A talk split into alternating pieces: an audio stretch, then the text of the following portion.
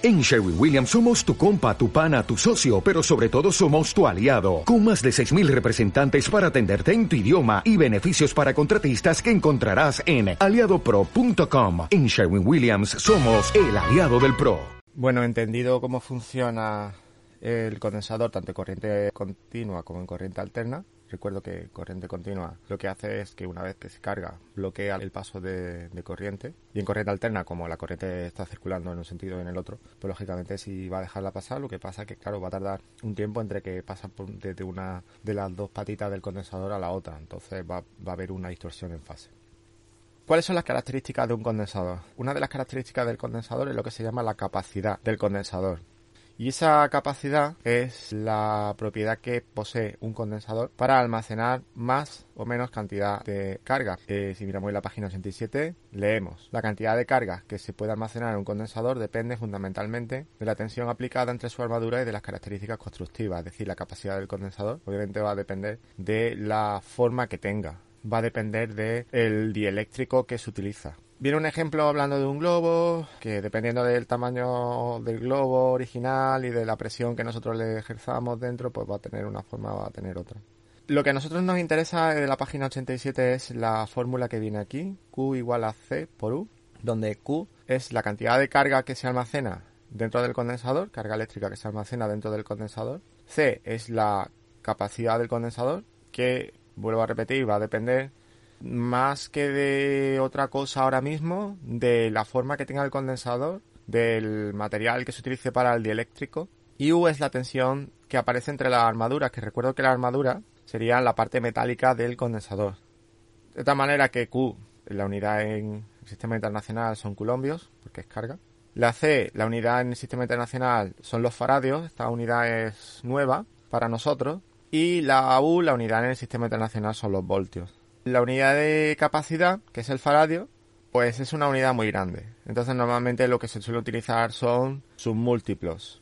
¿Qué submúltiplos son los que utilizan? Pues fijaros, del orden de 10 elevado a menos 6, menos 9, menos 12. Viene aquí en la página 87. Cuando son menos 6, pues ya sabemos que son microfaradios. Cuando son menos 9 son nanofaradios. Y cuando son menos 12 son picofaradios. Por definición, el faradio es la capacidad que tiene un condensador cuando es capaz de almacenar una carga de un culombio cuando se le aplica una tensión de un voltio entre las placas. Es decir, si yo conecto el condensador a un generador que su tensión sea un voltio y el condensador almacena un culombio, pues el condensador tiene una capacidad de un faradio. Viene un pequeño ejemplo que es muy simple porque vamos, básicamente es sabiendo la capacidad en faradios y la tensión, pues calcular los colombios que se almacenan. Eso lo podéis echar un vistazo vosotros.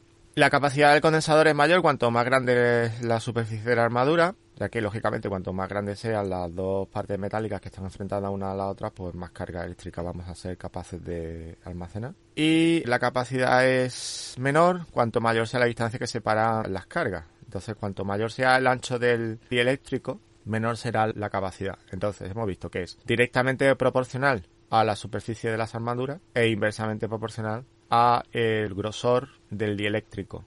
De hecho, por ejemplo, si estuviéramos en clase os enseñaría un condensador de aire. Los condensadores de aire tienen la capacidad de ser variables, porque son como dos armaduras que una entra dentro de la otra.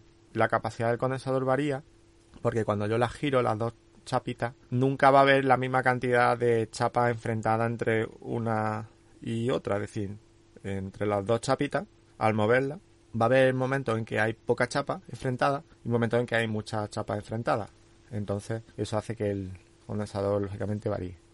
Se ha comprobado también que la sustancia aislante que se introduce en la armadura, lo que se conoce como dieléctrico, también hace que varíe la capacidad. Bueno, con todo ello, tenemos una expresión matemática que eh, relaciona la capacidad con el dieléctrico, con la superficie de las placas y con la distancia que hay entre las placas, que básicamente es la anchura del dieléctrico. Bueno, pues ahí tenéis la expresión matemática que relaciona la capacidad con las características constructivas y como veis la capacidad es igual a epsilon sobre r por epsilon sobre 0 multiplicado por la superficie de las placas partido por la distancia que existe entre las placas que lógicamente es la anchura del dieléctrico. Y eh, tenéis que la constante dieléctrica del vacío es epsilon sub 0, vale, 1 partido por 4 por pi por 9 por 10 elevado a 9 faradios por metro a la menos 1 o eh, partido por metro. Ahí tenéis eh, la fórmula que quedaría al final. Si sustituimos eso 0 por lo que vale, valdría lo su R, que sería el relativo de, del material, partido por 4 por pi por 9 por 10 elevado a 9 por la superficie del dieléctrico partido por la distancia que los separa. Viene una tabla de constantes dieléctricas de distintos aislantes y si veis, vosotros que ya controláis esto, ese valor es un valor relativo. Por ejemplo, en el aire vale 1 porque tenemos que la constante dieléctrica del vacío y la del aire se supone que son iguales, pero por ejemplo en el poliéster vale 3. ¿Por qué vale 3? Porque se supone que en el poliéster la constante dieléctrica es 3 veces la del vacío. En el vidrio es de 5 a 10 veces la constante del vacío.